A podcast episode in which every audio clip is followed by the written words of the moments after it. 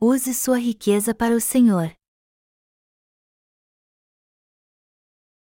Gênesis 14, 1, 24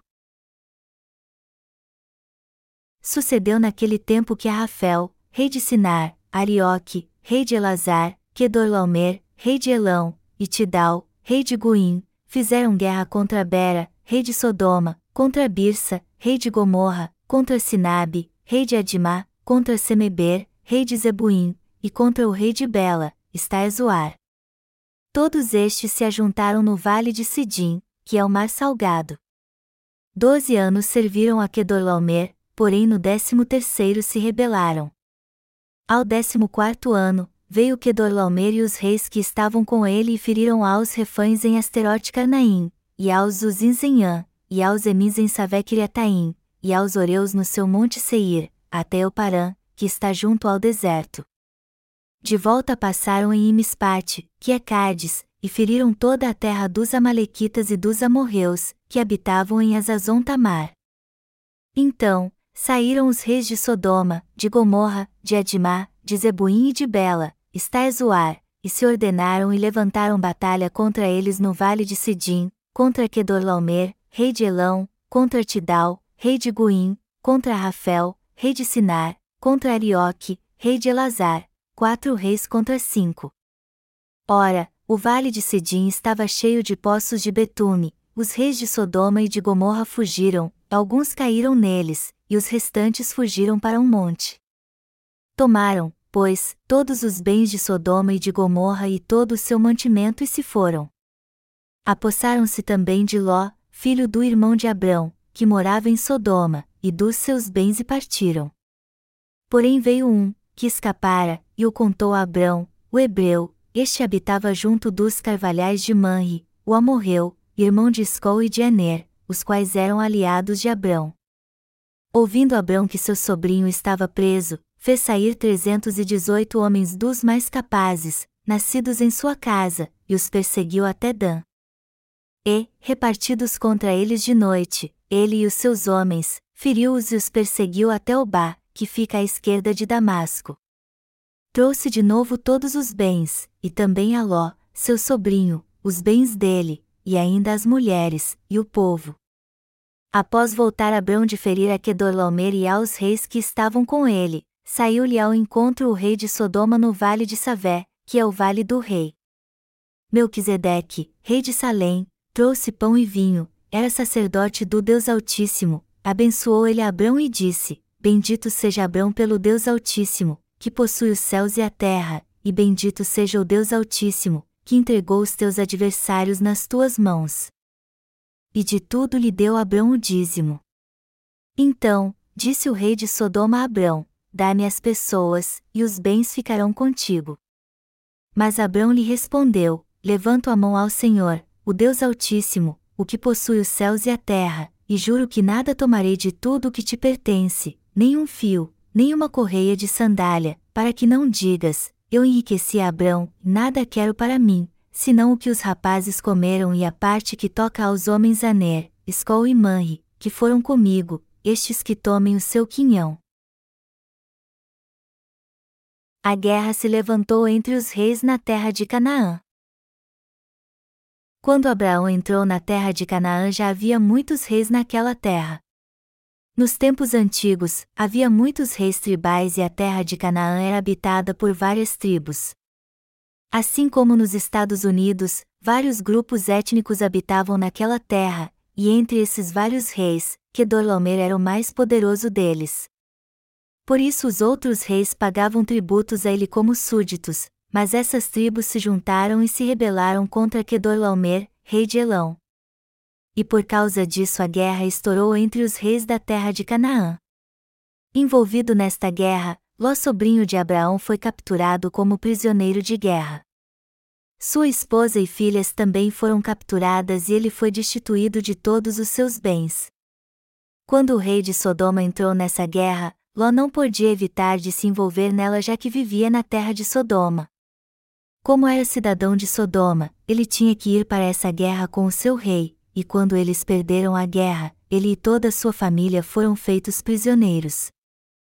A Bíblia diz que quando Abraão soube disso, ele tomou 318 homens que cresceram em sua casa para ir atrás dos sequestradores, ele dividiu seu exército em dois e atacou o inimigo pelos flancos, derrotou-os em batalha e recuperou tudo que havia sido perdido, inclusive seu sobrinho, sua esposa, suas filhas e seus bens, além de todos os outros prisioneiros também.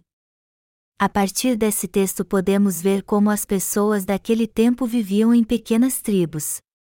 Quando vemos como Abraão conseguiu derrotar os sequestradores com apenas 318 homens e recuperar tudo o que havia se perdido, percebemos como as tribos eram pequenas e como eles viviam próximos uns dos outros.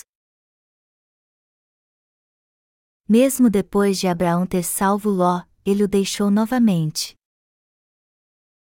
A vida de Ló foi poupada graças ao seu tio Abraão. Apesar disso, Ló voltou à terra de Sodoma. Embora tenha sido salvo por Abraão, ele ainda voltou para a terra de Sodoma, isso mostra como ele era tolo. Os tolos não sabem realmente que são tolos. Esta foi uma excelente oportunidade para Ló deixar essa terra de pecado, e se tivesse seguido Abraão, ele poderia ter mantido sua salvação e vivido prosperamente fazendo a justa obra, mas ele rejeitou essa oportunidade. Está escrito: Porém veio um, que escapara, e o contou a Abrão, o hebreu, este habitava junto dos carvalhais de Manri, o amorreu, irmão de Escol e de Ener, os quais eram aliados de Abrão. Gênesis 14 horas e 13 minutos. Os descendentes de determinado povo eram confederados de Abraão e eram protegidos por ele. Como eles eram súditos de Abraão, eles compartilhavam das bênçãos que Abraão recebia. Mas Ló não podia desfrutar disso embora tivesse recebido a remissão dos seus pecados. Quando Abraão retornou após ter resgatado Ló e sua família, a Bíblia nos diz que, após voltar Abrão de ferir a Kedorlaomer e aos reis que estavam com ele, saiu-lhe ao encontro o rei de Sodoma no vale de Savé, que é o vale do rei. Melquisedeque, rei de Salém, trouxe pão e vinho, era sacerdote do Deus Altíssimo. Então Melquisedeque rei de Salém abençoou Abraão, deu glória a Deus e recebeu o dízimo de Abraão. Isto nos mostra que ele já era um sacerdote. Com relação a este sacerdote chamado Melquisedeque, o livro de Hebreus diz que ele não tinha nenhuma genealogia, Hebreus 7 horas e 3 minutos, então esse Melquisedeque não se refere a outro senão Jesus Cristo. Teremos outra oportunidade de falar sobre esse assunto depois. Abraão sabia do verdadeiro motivo do rei de Sodoma. O rei de Sodoma disse a Abraão: Dá-me o povo e tome os bens para si. Quando refletimos sobre isso, podemos ver que o rei de Sodoma era um homem muito mau. Ele morava com Ló. Abraão resgatou seu sobrinho Ló e todos os sodomitas que foram levados cativos além de recuperar todos os seus bens. Mas o rei de Sodoma, depois de aguardar, disse: Dá-me o povo e pegue os bens para si. Ele disse isso porque depois poderia atacar Abraão se tivesse bastante recurso humano. Portanto, podemos descrevê-lo não apenas como um homem mau, mas também como um homem muito astuto. Se o rei de Sodoma pegasse todos para si e atacasse Abraão, ele poderia se tornar o rei mais poderoso de Canaã. Foi por isso que Abraão derrotou Kedorlaomer que reinava sobre todos os outros reis. O rei de Sodoma estava tentando jogar em ambos os lados. Ao levar todo o povo para si e dar somente os bens a Abraão, ele poderia juntar suas forças contra Abraão no futuro e derrotá-lo. Está escrito que Abraão rejeitou esta oferta feita pelo rei de Sodoma para que o povo não dissesse que ele fez de Abraão rico. Ele só separou uma parte para os 318 homens que foram à guerra com ele. Além disso, ele se recusou a aceitar sequer a correia de um sapato. Ele disse ao rei de Sodoma: Eu não morarei nesta terra devido à sua generosidade, e nem viverei como seu súdito. Abraão foi um homem de grande fé. Este acontecimento nos mostra que Abraão era realmente um homem de grande fé. Com tantos despojos, a maioria das pessoas teria ficado feliz com a oferta feita. Abraão poderia ter se tornado o homem mais rico da terra de Canaã. Junto com os reis que eram seus aliados, Kedorlaomer derrotou todos os outros reis e ficou com suas riquezas, e Abraão poderia ter tomado os espólios daquela guerra e ter ficado extremamente rico. Tudo aquilo foi oferecido a Abraão, mas ele se recusou a aceitá-los, dizendo ao rei de Sodoma que não aceitaria nem a correia de um sapato dele. Quando vemos como Abraão não tinha interesse algum nos espólios dessa guerra, percebemos como ele era espiritual. Abraão era um homem de fé e uma pessoa espiritual, melhor dizendo, ele estava mais preocupado com a alma do que com os bens materiais. Ele não era um homem influenciado pela riqueza. A riqueza não mandava na sua vida, nem o fazia feliz. Ele pensava nos bens materiais apenas como um presente de Deus e não fazia disso tudo em sua vida e nem adorava a riqueza como seu Deus. Para a maioria das pessoas é extremamente difícil ficar indiferente à riqueza. Isso é quase impossível a não ser que a pessoa seja espiritual ver é querer. Quando a maioria das pessoas vê alguma coisa, elas ficam gananciosas e tomam aquilo para si. Elas tomam aquilo não importa o que aconteça. E quando seu patrimônio cresce, elas acabam fazendo desses bens o seu Deus. Por outro lado, Abraão nunca deixou isso acontecer. Ao contrário das demais pessoas, ele não tinha interesse em riqueza e nem era ganancioso. Embora Deus tivesse abençoado Abraão e dado a ele muita riqueza, muitos servos, muita prosperidade, ele nunca parou de chamar o nome do Senhor e nem parou de buscá-lo. Aqui podemos ver como Abraão era tolerante, como era mesmo um homem de fé e como ele seguia fielmente a palavra de Deus. A estratégia do rei de Sodoma ficou totalmente abalada quando Abraão recusou sua oferta. Porém Ló voltou para o rei de Sodoma. Ele era mesmo tolo. Apesar de Abraão ser tão poderoso e forte que até o rei de Sodoma o temia, e também era tão próspero que tinha nada menos que 318 servos criados em sua casa, Ló preferiu voltar para o rei de Sodoma ao invés de seguir seu tio. Abraão era tão poderoso que tinha centenas de servos treinados prontos para a guerra. E quando a guerra estourou, ele dividiu suas forças assim como tinha treinado antes e facilmente derrotou todos os inimigos. Abraão não seguiu a Mamon. Abraão não era alguém despreparado. Podemos confirmar isso vendo que ele formou uma força de elite de 318 homens. Kedorlaomer era um rei valente que tinha derrotado os exércitos aliados que não eram menos de quatro tribos, e embora tenha sido por causa de Deus que ele os derrotou, essa vitória também veio porque ele preparou muito bem os seus homens. É muito importante você entender que Abraão não seguiu a Mamon. Aqueles que seguem a Mamon não podem fazer nenhuma obra espiritual, aqueles que são totalmente presos ao materialismo têm uma visão limitada demais. Em pouco tempo seus corpos e mentes serão totalmente destruídos por Mamon. Isto aconteceu com várias pessoas. Os chamados evangélicos também se transformaram em denominacionalistas levados por Mamon e têm construído sua própria riqueza. O Senhor nos dá os tesouros do mundo para que possamos administrá-los como seus mordomos e usá-los para o Evangelho e não para adorá-los. Deus nos deu tudo para que governássemos toda a criação e prosperássemos, mas a prosperidade material não pode ser o nosso Deus. Buscar a mamon só pode causar a destruição da pessoa. E quanto a Ló? Ao contrário de Abraão, Ló seguiu a mamon. O rei de Sodoma deve ter distribuído os espólios da guerra, por isso Ló o seguiu, atraído por esses espólios. Será que esse homem carnal teria seguido o rei de Sodoma se o rei não tivesse nada? Não, Ló voltou à terra de Sodoma porque era onde sua riqueza estava. Abraão e Ló eram pessoas totalmente diferentes.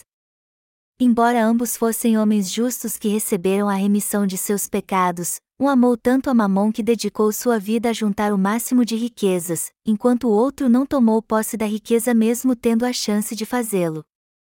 Deus abençoa os que buscam Sua palavra e aqueles cuja fé ultrapassa tudo neste mundo, e concede a estes a riqueza material e espiritual, a bênção da fertilidade desta terra e as bênçãos do céu. É este tipo de pessoa que pode se tornar pai da fé. Deus abençoa o tipo de pessoa que crê no Senhor como seu Deus e busca somente a Ele. Está escrito: Porque, onde está o vosso tesouro, aí estará também o vosso coração. Lucas 12 horas e 34 minutos. Estamos propensos a ser atraídos pela riqueza deste mundo, e isso realmente acontecerá conosco se administrarmos mal as nossas prioridades. Todos nós temos um coração ganancioso, mas se não o controlarmos acabaremos buscando somente a riqueza deste mundo. No entanto, dinheiro é algo que precisamos administrar, não é algo que vai nos proteger ou nos abençoar. Ele nunca poderá fazer isso. Se você é rico, use o seu dinheiro para Deus, você nunca deve ansiar por ele e colocá-lo em um pedestal para ser adorado. Se você seguir a mamon, sua vida de fé acabará. Seguir a mamon mesmo sendo uma pessoa de fé resulta na própria destruição. Aqueles que buscam sua própria glória, fama e riqueza até parece que por um tempo estão buscando a Deus, mas no fim eles acabam desistindo de sua vida de fé. Eles acabam como Ló, que buscou a Deus só por um tempo e depois desistiu. A maioria das pessoas não busca a Deus se ficam milionárias.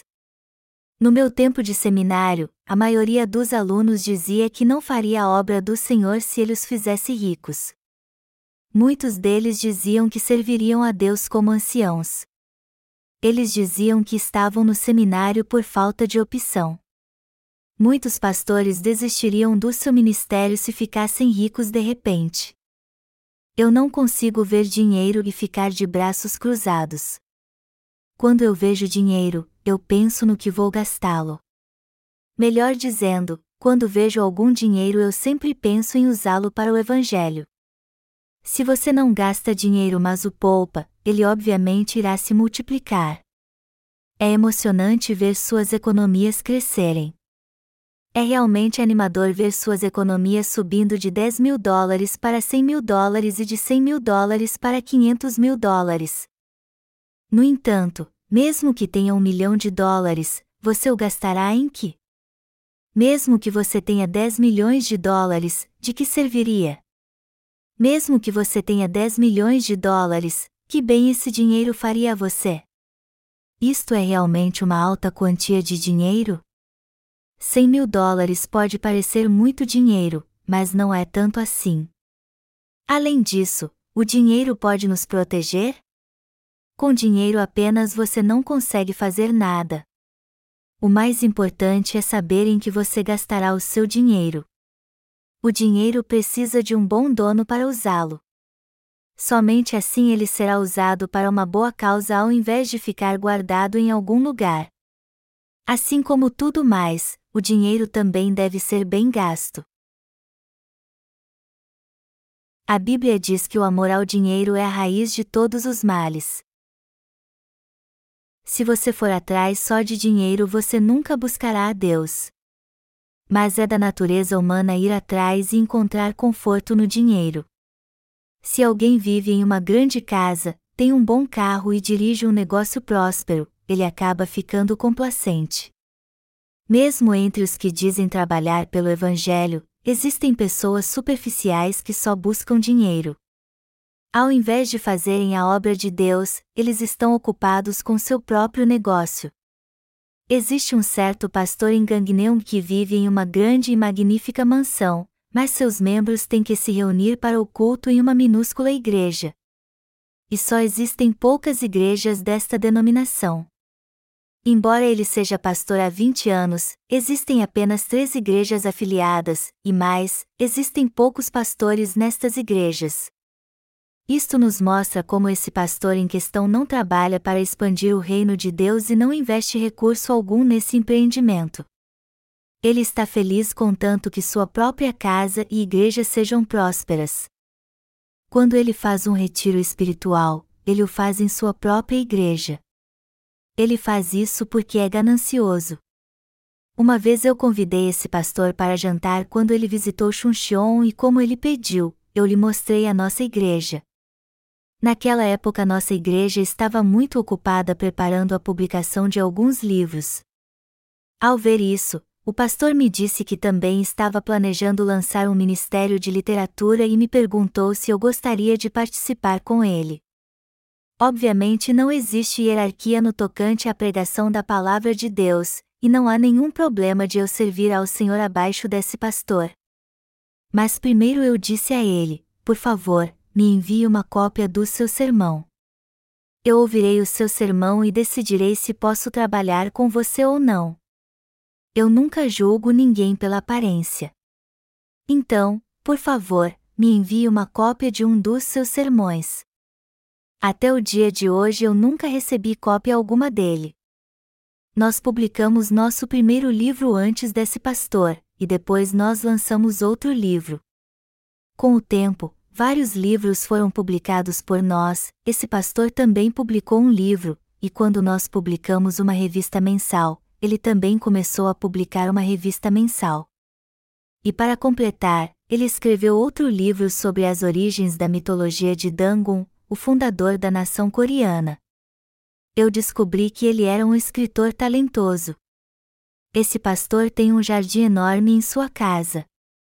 Quando alugamos um lugar para adorar, ele não tinha o nome para sua igreja. O assunto aqui não é quanto dinheiro esse pastor tem ou gasta, não importa quanto dinheiro é gasto, mas ele é bem gasto se for usado para a obra de Deus.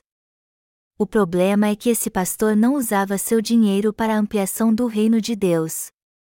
Assim como esse pastor, quem busca só dinheiro não pode fazer a obra de Deus. Os que amam o dinheiro mais que a Deus não usam sua riqueza pelo Senhor, eles só a usam para si mesmos. A riqueza deve ser usada na obra de Deus. Este ano nós começamos a publicar nosso jornal mensal Gospel e gastamos neste projeto cerca de 20 mil dólares. Se gastamos esse dinheiro para pregar o Evangelho na Coreia, então esse dinheiro é usado para uma boa causa. Quando eu vejo alguém que tem algum dinheiro, eu peço a Ele que use esse dinheiro para pregar o Evangelho. Se conseguirmos levar uma pessoa apenas a receber a remissão dos seus pecados gastando dois mil por mês, então esse dinheiro está sendo bem investido. Mesmo que tivermos que vender nossos bens materiais, o Evangelho vale o nosso investimento. A nossa riqueza é para Deus. Certamente não é apenas para nosso próprio prazer que temos riqueza ela tem que ser gasta para Deus. Estamos vivendo junto com Deus. Está escrito, portanto, quer comais, quer bebais ou façais outra coisa qualquer, fazei tudo para a glória de Deus. 1 Coríntios 10 horas e 31 minutos. Nós comemos e bebemos para a justa obra de Deus. O pastor que eu acabei de citar também começou a publicar um jornal cristão. Mas tudo o que ele está fazendo é para ficar rico e famoso. Como eu sei disso? Eu sei disso porque ele não distribui o seu jornal evangélico de graça. Ele faz apenas algumas cópias e as põe em sua própria igreja e o restante em livrarias cristãs para vender. É assim que é a ganância das pessoas. Se tivéssemos um milhão de dólares, o investiríamos todo no Evangelho. Se tivéssemos 10 milhões de dólares, o investiríamos todo no Evangelho. Se tivéssemos 100 milhões de dólares, o investiríamos todo no Evangelho. Independente de quanto dinheiro tivermos, cada centavo que Deus nos dá nós investiríamos em Sua obra. Existe algum lugar neste mundo para guardar nossas riquezas? Contanto que tenhamos um teto sobre nossa cabeça, um lugar para pregar o Evangelho e comida para comer, o restante deve ser investido no Evangelho.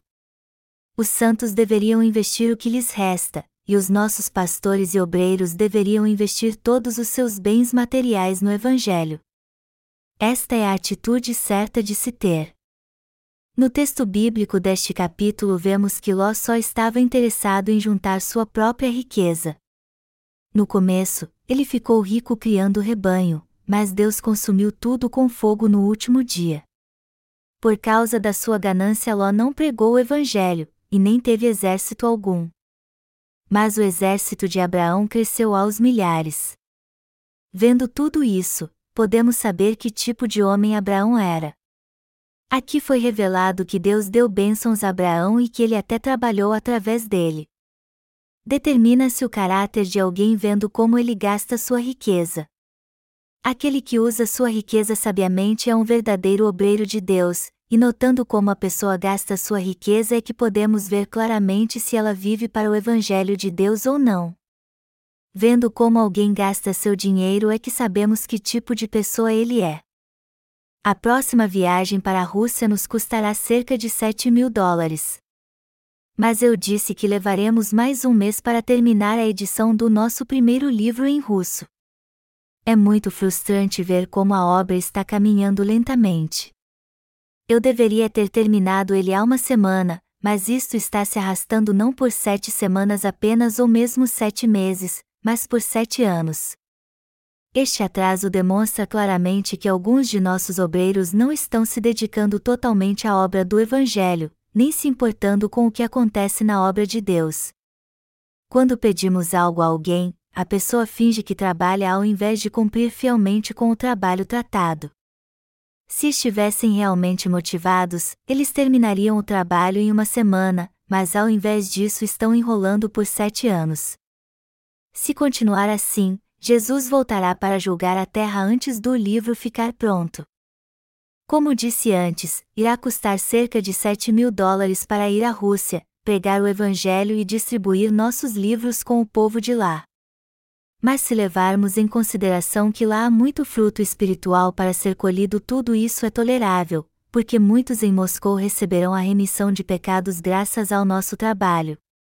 Mesmo se apenas uma pessoa receba a remissão de seus pecados dos milhares de dólares que gastamos, já terá valido a pena. Nenhum centavo é desperdiçado. Se levarmos isso em conta, o custo da nossa viagem missionária é muito baixo. Nossa última viagem a Bangladesh custou 3.500 dólares e nossa viagem missionária à China custou apenas mil dólares. Quando eu finalmente for à Rússia, eu gostaria de fazer um grande avivamento lá. Como nós já temos um intérprete lá, nós sempre conseguiremos reunir um número suficiente para o nosso encontro de avivamento através de nossos cooperadores na Rússia. Este sonho ainda é possível. O dinheiro está lá para ser gasto para Deus e para o seu evangelho. Diz assim um velho ditado: quanto mais se tem, mais se gasta. Como diz o ditado, o dinheiro é difícil de se ganhar, mas quando for gasto, deve ser usado numa causa nobre e valiosa. O fato de Abraão nunca ter sido ganancioso é algo que devemos imitar. Abraão é o nosso pai da fé. No entanto, se ele tivesse sido ganancioso e interessado apenas em juntar sua própria riqueza, ele certamente teria se estabelecido em algum lugar na terra de Canaã. Levado por suas riquezas, ele não teria ido a lugar nenhum mesmo Deus o mandando ir. Mas Abraão não fez isso. Ele não ficou nem com a corda de um sapato do rei de Sodoma. Ele fez isso porque não queria que a próxima geração dissesse que o rei de Sodoma o enriqueceu. Abraão recusou a oferta do rei de Sodoma para mostrar que era Deus quem o protegia, o abençoava e o tornava rico. O povo de fé rejeita as palavras do povo deste mundo. Por isso Abraão rejeitou as palavras do rei de Sodoma. Ao servirmos ao Senhor, devemos sempre pensar onde gastar nosso dinheiro ao invés de pensar em como ganhá-lo. Antes de todas as coisas, devemos pensar primeiro em como gastar nosso dinheiro numa boa causa e em como devemos pôr e buscar a palavra em primeiro lugar. Na verdade, nós precisamos de muito dinheiro. Mas eu creio que se trabalharmos mais, Deus suprirá nossas necessidades todas as vezes. Eu peço e oro para que Deus nos dê a mesma fé que Abraão tinha.